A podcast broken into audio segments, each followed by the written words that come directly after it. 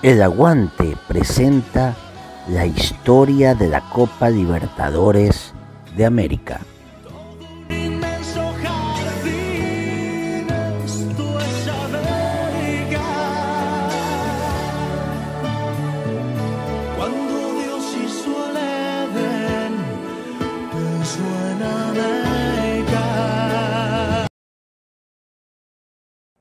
Hola, ¿cómo están?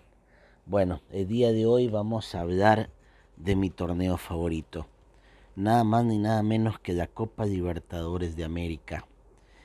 Eh, un torneo que ha tenido historias fantásticas desde su nacimiento, en el paso, por ejemplo, de leyendas como eh, Edson Arantes de Nacimiento Pelé, como el caso de Alberto Spencer, más adelante Diego Armando Maradona, Juan Román Riquelme, y bueno, de mis equipos favoritos, eh, por ejemplo el caso de Colo Colo cuando ganó la Copa en el año 1990, dirigido por Mirko Josic, y por supuesto aquí en Ecuador el haber podido disfrutar a Liga Deportiva Universitaria de Quito, campeón de la Libertadores en el año 2008, donde tuve la oportunidad de seguir mucho la campaña de Liga.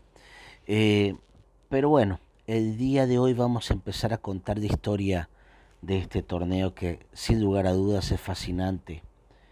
En América del Sur los partidos oficiales entre clubes de distintos países nacieron en 1900, cuando Francis Chevalier Boutel asumió la presidencia de la Asociación del Fútbol Argentino AFA. Creó la Copa Competencia y donó el trofeo para ser disputado entre los clubes de Buenos Aires, Rosario y Montevideo, que se inscribieron para participar. En 1905, también durante su mandato, se agregó la disputa de la Copa de Honor con Senior. A diferencia de la anterior, la final se disputaba siempre en Montevideo.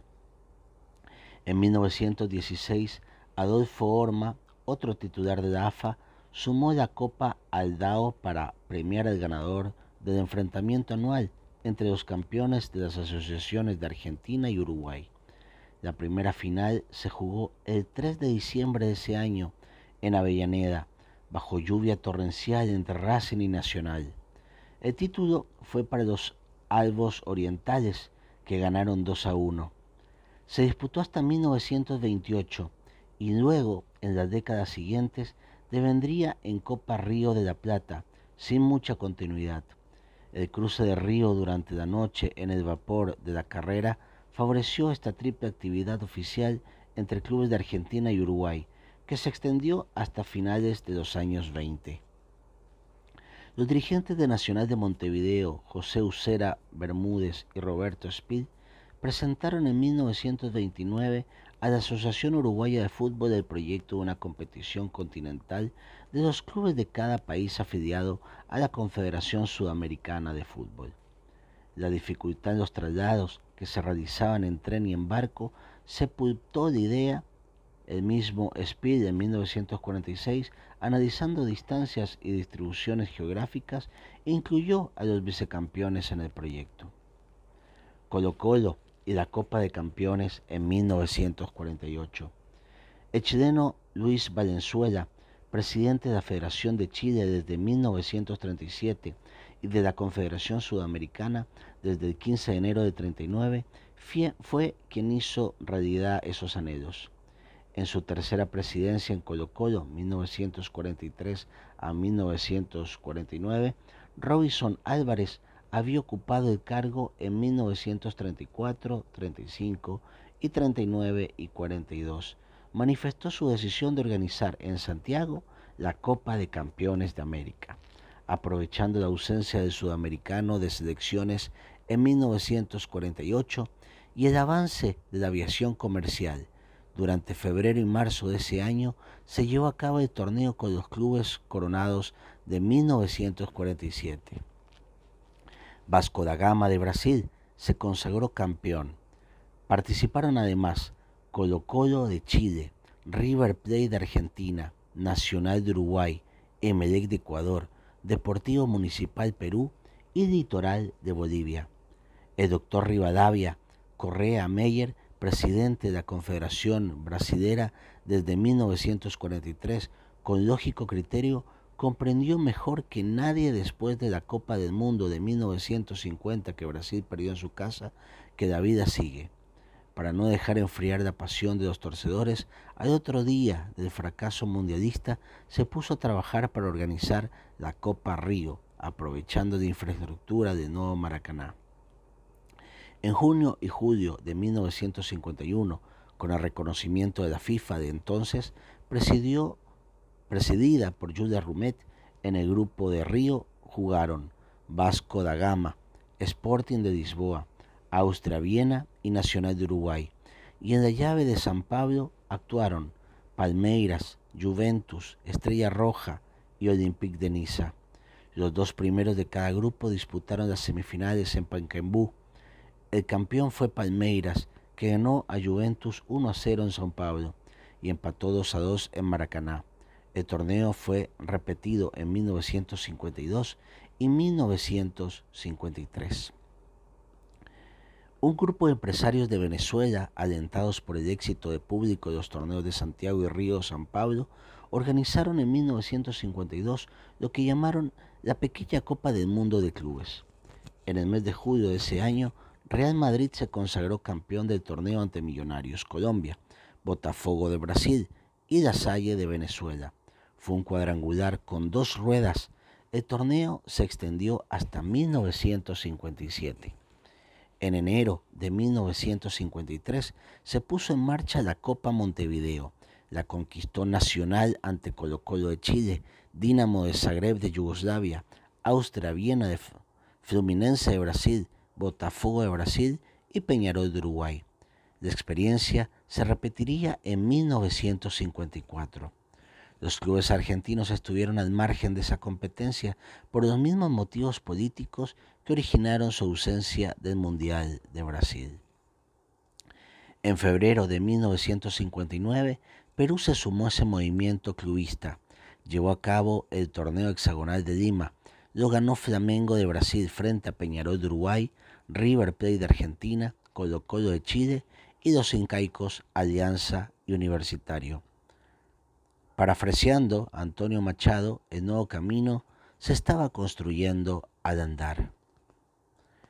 Carlos Dietborn tenía 30 años cuando en 1954 sucedió a Luis Valenzuela en la presidencia de la Federación de Chile y el 22 de febrero de 1955 lo subrogó en, la conducción de la Confederación Sudamericana de Fútbol.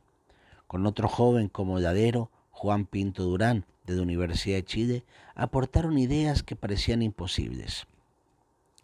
Nadie pensaba que el país podía organizar la Copa del Mundo de 1962. Sin embargo, en el Congreso de la FIFA en Lisboa, el 10 de julio del 56, consiguieron el objetivo haciendo famosa la frase que entró en la historia, porque no tenemos nada, lo haremos todo. También era utópico ser sede del Sudamericano Juvenil, designado presidente del comité organizador del Mundial. Dietmar delegó el cargo a la FFCH en 1956 a Humberto Terán y el de la Confederación Sudamericana de Fútbol en 1957 al profesor José Ramos de Freitas de Brasil.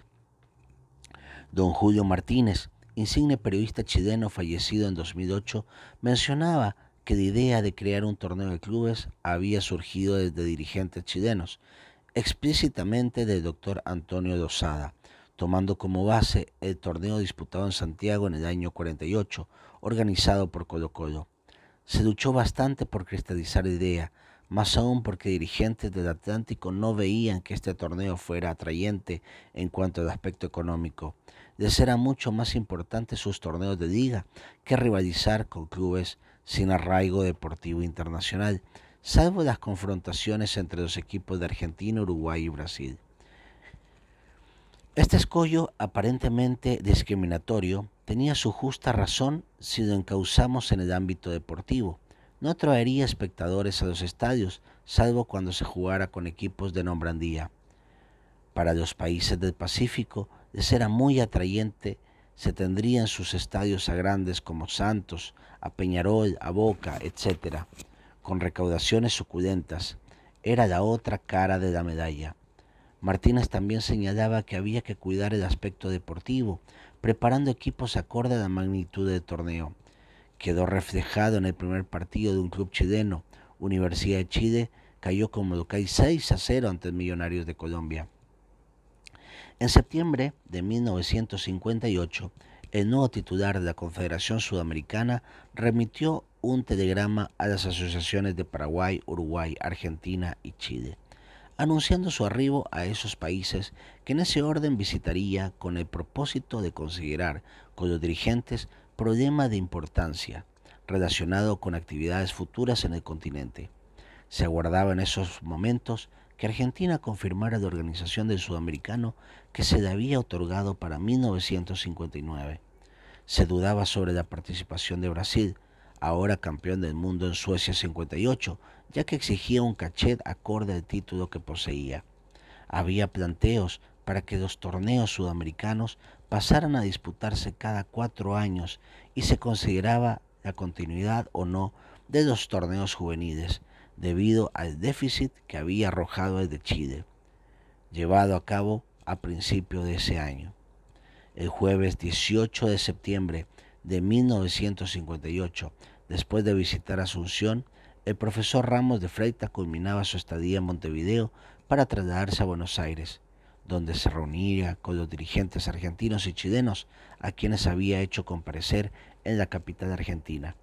Ese día, la agencia AFP desde su sede en Buenos Aires, distribuyó una información llamada Delegados de la Federación Chilena de Fútbol de CIA del Cable, que se encuentra en esta capital, declararon auspiciar la realización de un campeonato de campeones de varios países sudamericanos, según el proyecto cuyo texto oficial será dado a conocer hoy. Se reuniría a los grandes ganadores de los torneos oficiales de Bolivia, Chile, Brasil, Paraguay, Uruguay y Argentina, en un certamen denominado Campeonato Sudamericano de Campeones. Se usará el sistema mundial para clasificar a los finalistas, quedando para cada entidad participante el importe de las recaudaciones cuando actúe como local. Aún no se fijó fecha para la realización, pero se estima que se podría hacer una vez finalizado el torneo sudamericano de 1959 o la temporada siguiente. El miércoles 24 de septiembre, el profesor Ramos de Freitas se reunió en la calle Vialmonte, en la sede de la AFA, con los dirigentes argentinos encabezados por el presidente Raúl Colombo, junto con los chilenos, cuya delegación era encabezada por el vicepresidente de la entonces Asociación Central de Fútbol de Chile, doctor Antonio Lozada, inquieto e incansable dirigente que había llevado la propuesta de jugar el Campeonato Sudamericano de Clubes Campeones. Del encuentro se confirmó por parte de Argentina la organización del Sudamericano, Copa América, para marzo de 1959 y la presentación oficial por parte de Chile del proyecto de creación del Campeonato Sudamericano de Campeones de Clubes, idea sobre la cual Colombo manifestó el total apoyo de la AFA. El profesor Ramos de Freitas, que estaba en Montevideo cuando la prensa publicó el cable de AFP, ya conocía la resolución oficial de la Comisión de Asuntos Internacionales de la Asociación Uruguaya de Fútbol, adoptada esa noche, por lo cual Uruguay era contrario al planteo chileno. Los motivos, la competencia que se promueve atentará contra el interés y la disputa de los campeonatos sudamericanos de selecciones y la actividad local de las asociaciones sostenía. En los archivos de la Comebol, obra una carta del entonces titular de la entidad, profesor José Ramos de Freita, dirigida al secretario general de la UEFA, señor Henry de Denis, con fecha 18 de octubre del 58, el primero expresa. Mi querido secretario, según las conversaciones que tuvimos en Estocolmo, es difícil, si no imposible, la realización de un partido entre las selecciones de Europa y América del Sur, en vista de las grandes distancias entre nuestro territorio. UEFA había solicitado jugar el mencionado encuentro, pero un partido anual con revancha a ser disputado entre las asociaciones campeonas de uno y otro continente es evidentemente practicable, surgiendo de esos partidos el Campeonato Mundial. Después de conversaciones con muchas instituciones, hemos recibido en principio el apoyo de Argentina, Chile, Paraguay y Uruguay para la realización del Campeonato Sudamericano de Asociaciones Campeones y por las informaciones telegráficas provenientes de Europa se sabe que de Brasil también. De acuerdo con declaraciones hechas por el doctor Avalanche, presidente de la Confederación Brasileña de Deportes, concuerda con la idea general. En vista de nuestro plan de realizar un campeonato sudamericano de clubes, Creemos que ese gran partido será una realidad. Es decir, que una propuesta aceleró la otra. El proyectado partido Europa-América del Sur motorizó la Copa de Campeones, pues se necesita consagrar un equipo que representara el continente. Brasil conquistó por primera vez la Copa del Mundo en Suecia del 58, un fútbol nuevo de la mano de Pelé y Garrincha, estaba apoyado por un joven dirigente de 42 años que había asumido la presidencia de la Confederación Brasileña de Deportes el 14 de enero de ese mismo año triunfal. Era el doctor Joao Belanche, cuando el profesor Ramos de Freitas retornó a Río de Janeiro le informó del torneo de clubes planteado por Chile. El titular de la CBD no dudó un instante, lo apoyó y fue por más. El doctor Avalanche fue el invitado de honor a las sesiones de la Unión Europea, celebrada a partir del 19 de octubre de ese año 1958. Allí informó de la posibilidad de que en América se celebrara la Copa de Clubes Campeones, similar a la que en Europa llegaba a su cuarta edición, y planteó que los respectivos vencedores se encuentren en un match intercontinental. Según el cable de AP del día siguiente, la información agregaba que José Cravay de Bélgica, que presidía las deliberaciones, elogió públicamente al doctor Belange apoyando las gestiones que pueda hacer la CBD para concretar ese proyecto. Agregó que la idea suscitó el mayor interés de la prensa deportiva londinense. También recogió declaraciones del doctor Avalanche. Estoy verdaderamente halagado por las cortesías que soy objeto por parte de los dirigentes del fútbol de Europa y del estímulo que encontramos los sudamericanos en la prensa especializada para la realización del proyecto torneo anual.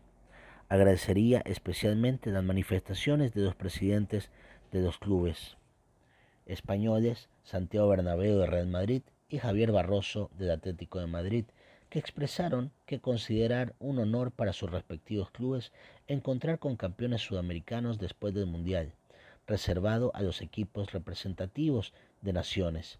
Estas copas de clubes campeones en el plano internacional representan un progreso y un redoblamiento del interés de la competición deportiva en todos los países involucrados. Coincidiendo con la disputa del campeonato sudamericano de selecciones de 1959 en Buenos Aires, se dieron a cabo varias reuniones de un nuevo Congreso de la Confederación Sudamericana. Existía un abundante temario para tratar, incluyendo la nominación de un nuevo presidente de organismo. Las sesiones se desarrollaron en la última semana de marzo en la sede de la AFA en la calle Viamonte. En la reunión del jueves 26 de marzo se designó a Fermín Sorhueta, uruguayo, presidente de la Confederación Sudamericana, con el voto contrario de Bolivia y Perú. Dos días después se aprobó por unanimidad el planteo de Ecuador para organizar en diciembre de ese año 1959 un campeonato sudamericano extraordinario y se designó presidente honorario de la Confederación al profesor Luis Valenzuela.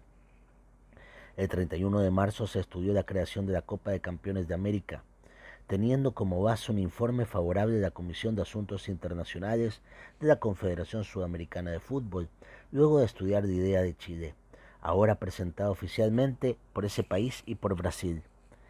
El presidente saliente, profesor Ramos de Freitas, había articulado el proyecto por escrito, aunque en general es considerado antieconómico, señalaba el informe de la comisión. Desde el punto de vista deportivo se considera viable. Durante la discusión, la delegación de Uruguay integrado por Saturno González, Washington Cataldi, Juan Barbaruc y Justino Carrera realizó un alegato en contra del proyecto, aunque la mayoría estaba de acuerdo en aprobar la disputa, allí mismo la negativa de los orientales y las dudas de Venezuela hicieron que el tema quedara sin definición. En la mañana del sábado 4 de abril, Fermín Huerta asumió el cargo de presidente de la Confederación Sudamericana de Fútbol y en horas de la noche Argentina se consagró campeón sudamericano al empatar con Brasil 1 a 1. Al día siguiente, domingo, en la sede de la AFA, se efectuó la sesión de clausura del Congreso de la Confederación Sudamericana de Fútbol. Se proclamó el campeón, se entregaron trofeos y medallas y se resolvió convocar un nuevo encuentro de los países para el mes de julio en Caracas para considerar la reestructuración de la forma de disputa de los campeonatos sudamericanos, la creación de la Copa de Campeones de América y la ratificación de la realización del Sudamericano Extraordinario en Guayaquil para fines de ese año 1959. La Confederación Sudamericana convocó a partir del 30 de julio a un nuevo Congreso. Se organizó como se había previsto en Buenos Aires, en Caracas, por entonces, la sede de la Federación de un Fútbol Incipiente no asistió por enfermedad el presidente Fermín Sohueta. Los dirigentes se alojaron en el círculo militar, donde también se llevaron a cabo las reuniones ordinarias. Luego de la sesión inaugural desarrollada en la Casa de los Deportes, se estudiaron proyectos muy disímiles de Argentina, Brasil y Uruguay. Sobre la futura forma de disputa del sudamericano de selecciones no hubo acuerdo. Idéntico camino llevaba el segundo punto, la creación de la Copa de Campeones. La original idea de Chile contaba ahora con el ferviente apoyo de Argentina y Brasil, pero el Congreso, basándose en cuestiones del procedimiento, resolvió no considerar el tema. Fue en ese momento que el presidente de AFA, Raúl Colombo, visiblemente irritado, exclamó, no vine de tan lejos para no hacer nada. Acto seguido se levantó y se fue abandonó la reunión y el alojamiento del círculo militar. El señor Colombo volvió al Congreso, señal del cable de AP, fechado en Caracas el 3 de agosto, después de gestiones que se hicieron para que éste no terminara en un fracaso. Los dirigentes revieron la resolución y se abrió la discusión del tema sobre el sudamericano de países y la creación de la Copa de Campeones. Sobre este último, el delegado Uruguay, Luis Trocoli realizó una extensa exposición fundamentando la negativa de su país. Venezuela reiteró su posición dubitativa. Finalmente, esa reunión del 2 de agosto de 1959 en el Círculo Militar de Caracas se convertía en histórica, con ocho votos a favor y uno en contra de Uruguay, además de la abstención de Venezuela, la Confederación Sudamericana de Fútbol resolvió por mayoría la creación de la Copa de Campeones. Así se la llamó. También se disputó que en una futura reunión a llevarse a cabo en Santiago de Chile se confeccionara el reglamento del nuevo certamen en base a un proyecto presentado en Caracas por Argentina y otro redactado conjuntamente por Chile y Brasil. Presidido por Fermín Sorhueta, sesionó el Congreso entre el 27 y 30 de agosto de 1959. Los dirigentes que asistieron fueron los siguientes. Luis Chamizo de Argentina, Luis Portugal de Brasil, Alfredo Galindo de Bolivia, Juan Goyi, Antonio Dosada y Carlos Novoa de Chile, Jorge Guzmán de Colombia, Reinaldo Pereira de Paraguay, Augusto Mora de Perú y Washington Cataldi y Juan Carlos Braco de Uruguay. En la sede de Wanderers de Valparaíso, campeón del fútbol de Chile, el presidente de la federación, Juan Coñi dio la bienvenida. El titular de la Confederación Sudamericana de Fútbol, Fermín Sorhueta, solicitó la colaboración de los delegados con el fin de que fuera una realidad la iniciativa del torneo de clubes campeones. El dirigente argentino Chamizo propuso que ya en ese año, 1959, del 15 de septiembre al 30 de octubre, se, llevara a cabo el nuevo certamen con los campeones de 1958. La ponencia fue rechazada. Luego del debate se aprobaron las líneas generales del reglamento, fusionando los dos proyectos que existían. Se decidió que la competencia se llamara Libertadores de América y se fijó su disputa entre el 15 de abril y el 15 de junio de 1960, con aquellos equipos campeones de sus países en 1959 que se inscribieran para participar con anterioridad al 31 de diciembre. Quedó establecido que con un mínimo de cuatro clubes campeones anotados, el torneo se ponía en marcha. La incógnita sobre el número de inscritos impidió fijar las normas de disputa, en zonas por eliminación o todos contra todos, quedando claro que se iban a jugar en cualquier caso partidos y revanchas con régimen de local y visitante. Se creó una comisión organizadora con amplios poderes para tomar decisiones sobre temas urgentes, inclusive cuando el torneo estuviera en marcha. Quedó integrada con el presidente de la Confederación Sudamericana de Fútbol, Fermín Sorbueta, de Uruguay, el secretario Didio Quevedo, de Paraguay, y el tesorero Eduardo de Castro, de Colombia. Finalmente Brasil dio a conocer las gestiones realizadas por el doctor Joao Belange para el campeón de América se enfrentará anualmente con el de Europa por la Copa Intercontinental que quedó para ser analizado más adelante. El Congreso celebrado en Guayaquil, coincidiendo con la disputa del Campeonato Sudamericano de Selecciones, se llevó a cabo el 8 de diciembre de 1959. El delegado de Chile, Vasco Sepúlveda reiteró que mi país está particularmente interesado en ratificar la resolución que crea el Campeonato de Campeones, para el cual ya existe acuerdo en principio y que se proyecta disputar anualmente con la participación de los equipos campeones de los 10 países miembros de la Confederación Sudamericana. La Secretaría distribuyó el texto de reglamento con algunas modificaciones relacionadas con la parte económica. Al culminar diciembre, se recibieron en la sede de la Confederación Sudamericana que funcionaba en la vieja casona de la UAF sobre la avenida 18 de julio de Montevideo las anotaciones de los campeones del 59 de ocho asociaciones. El presidente Sorbueta convocó para una reunión el 15 de febrero de 1960 en Montevideo a las ocho federaciones que inscribieron a sus clubes. Ecuador y Venezuela no registraron a sus instituciones coronadas. En la reunión se aprobó el reglamento definitivo que a la luz de las ocho inscripciones recibidas preveía la disputa del torneo con el sistema de copa, es decir, partido de revancha con clasificación por goal average en la primera fase y con la disputa de un tercer partido de las semifinales y finales en caso de igualdad de puntos, luego se procedió a efectuar el sorteo, el cual arrojó los siguientes cruzos.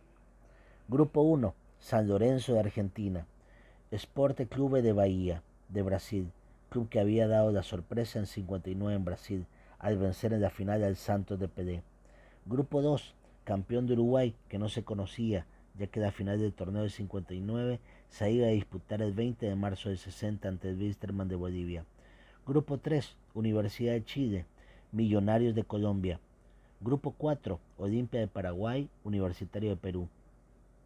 El dirigente peruano que asistió pidió y se le concedió un plazo de dos semanas para confirmar la participación de los cremas, cuya inscripción fue en carácter condicional, luego no ratificada por lo que el club paraguayo clasificó directamente a semifinales. En el último término, el doctor Joao Belanche, presidente de la Confederación Brasilera, dio cuenta del resultado de sus gestiones ante la UEFA, realizadas en octubre de 1958 urgiendo una definición para que en ese año 1960 se pusiera en marcha la Copa Intercontinental. Por unanimidad se aprobó la propuesta disponiéndola que las fechas del campeonato de clubes se adecuaran, sin interferir en la actividad local de los países, para que el campeón de América estuviera consagrado con tiempo para poder disputar en ese año la Copa Intercontinental. Así se puso en marcha la Copa Libertadores de América, una pasión continental cuyas semillas surgieron en 1900 y que en el nuevo milenio muestra a todo el mundo el juego formidable de cada encuentro entre las adoradas camisetas sudamericanas. Con esto, amigo, nos despedimos y ya vamos a empezar a contarles un poco la historia de lo que empezó a ser este, este trofeo que fue creado en Lima a finales del año 1959. En la próxima edición conocerán cómo se realizó el trofeo y por supuesto el primer eh, siglo de emociones. Soy Juan Luis Fuensalida y los invito a recorrer esta historia maravillosa de la Copa Libertadores de América.